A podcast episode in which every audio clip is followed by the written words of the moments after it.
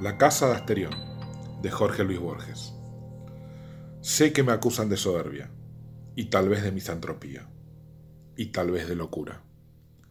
Tales acusaciones, que yo castigaré a su debido tiempo, son irrisorias. Es verdad que no salgo de mi casa, pero también es verdad que sus puertas, cuyo número es infinito, están abiertas día y noche a los hombres y también a los animales que entre el que quiera. No hallará pompas mujeriles aquí ni el bizarro aparato de los palacios, pero sí la quietud y la soledad. Asimismo, hallará una casa como no hay otra en la faz de la tierra. Mienten los que declaran que en Egipto hay una parecida. Hasta mis extractores admiten que no hay un solo mueble en la casa. Otra especie ridícula es que yo, Asterión, soy un prisionero. Repetiré que no hay una puerta cerrada, añadiré que no hay una cerradura. Por lo demás, algún atardecer he pisado la calle. Si antes de la noche volví, lo hice por el temor que me infundieron las caras de la plebe, caras desconocidas y aplanadas, como la mano abierta. Ya se había puesto el sol, pero el desválido llanto de un niño y las toscas plegarias de la Grey dijeron que me habían reconocido.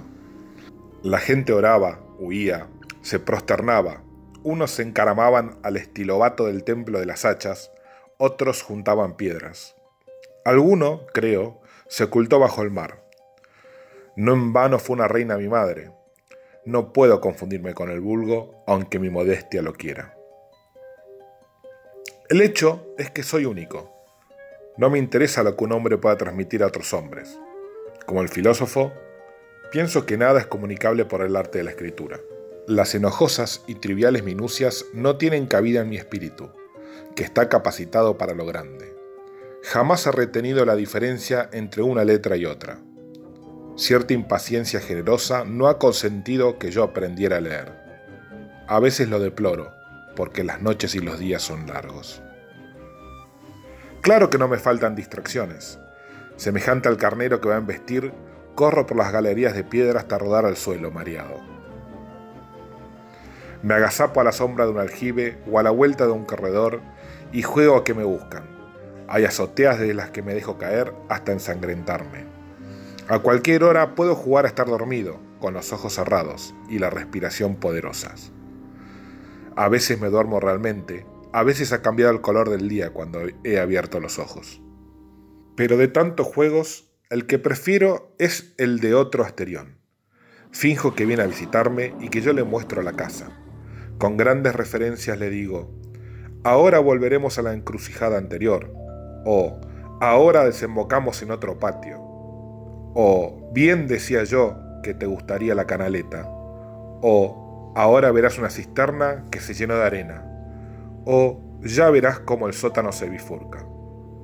A veces me equivoco y nos reímos buenamente los dos. No solo he imaginado esos juegos, también he meditado sobre la casa. Todas las partes de la casa están muchas veces.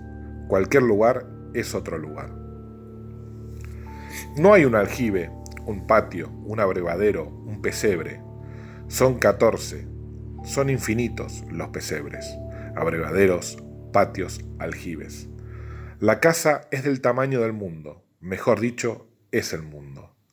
Sin embargo, a fuerza de fatigar patios con un aljibe y polvorientas galerías de piedra gris, he alcanzado la calle y he visto el templo de las hachas y el mar. Eso no lo entendí hasta que una visión de la noche me reveló que también son catorce, son infinitos, los mares y los templos. Todo está muchas veces, catorce veces, pero dos cosas hay en el mundo que parecen estar una sola vez. Arriba el, el intrincado sol, abajo Asterión. Quizás yo he creado las estrellas y el sol y la enorme casa, pero ya no me acuerdo. Cada nueve años entran a la casa nueve hombres para que yo los libere de todo mal. Oigo sus pasos o su voz en el fondo de las galerías de piedra y corro alegremente a buscarlos. La ceremonia dura pocos minutos. Uno tras otros caen sin que yo me ensangrente las manos. Donde cayeron quedan, y los cadáveres ayudan a distinguir una galería de las otras.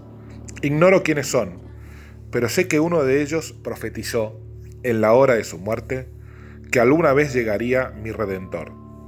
Desde entonces no me duele la soledad, porque sé que vive mi Redentor, y al final se levantará sobre el polvo.